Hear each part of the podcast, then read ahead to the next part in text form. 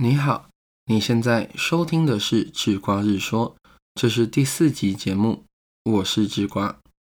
国高中的时候，大家应该都读过《中华文化基本教材》这本啊，专门讲授儒家经典，内容多半是孔子、孟子学说的书籍。当初你在痛苦的文言文地狱挣扎的时候，有没有这样抱怨过呢？哎。现在都是现代社会了，为什么还要学这些老掉牙的东西呢？或是你可能会认为，英国、美国等等的西方哲学，比起这些古板的东西啊，不是更为先进、更为实用吗？为什么我们还需要学习儒家呢？智瓜认为啊，大多数人带有的想法是，儒家的哲学经过上千年的传承，最终啊。导致的结果是东方与西方的落差。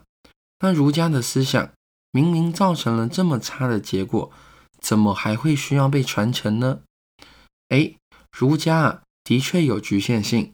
例如，儒家史的政治专制、三纲五常所导致的阶级固化，还有董仲舒罢黜百家，并将天人感应的学说加入了儒家，使得儒家成为忏悔之学。以上种种，在现代人的观点，都是限制他人思想的行为。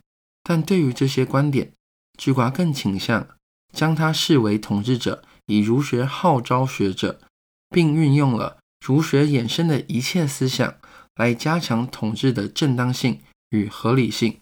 让智瓜这样解释吧：儒家啊，其实是个好东西，而且真的太好了，好到全中国人民都认同儒家的思想。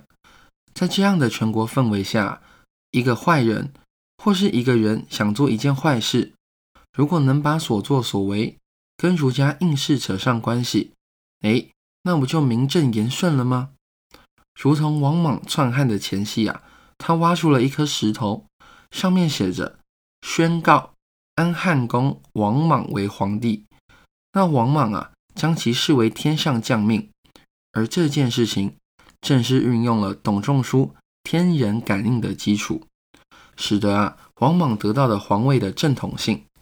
又或者汉武帝在表面上遵循儒术，但实际上运用法家的方式治国，这也是将自己的治国理念与儒家扯上边，以获得啊文人以及士人的支持，用儒家漂亮的外衣包裹着当权者内心丑恶的想法，但丑恶的想法。终究会导致国家的失败与灭亡。可是人们这时候却只能看见那件外衣，并把外衣啊跟失败赋予了因果关系。这就是后来儒家导致骂名的原因之一。从这点看来，我们就有理解儒家的需要。至少我们呐不能一股脑的因为现代的科技、现代的制度都是源自于西方。就完全否定儒家所带有的理想，让智瓜带你看看最一开始的儒家，也就是孔子与孟子的思想。他们只是单纯的在宣扬着，人之所以为人，是因为我们原本就有实践善行的能力，并且啊，真的能依照这个能力做出善行。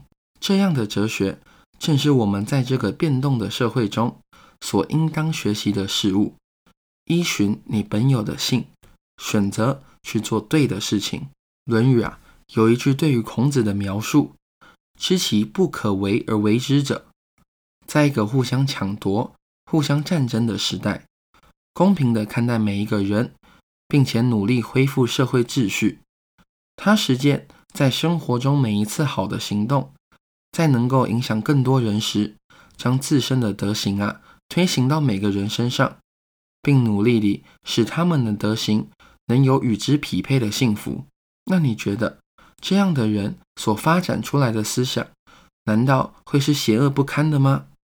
而现在听完这集的你，还会认为儒家思想一无是处吗？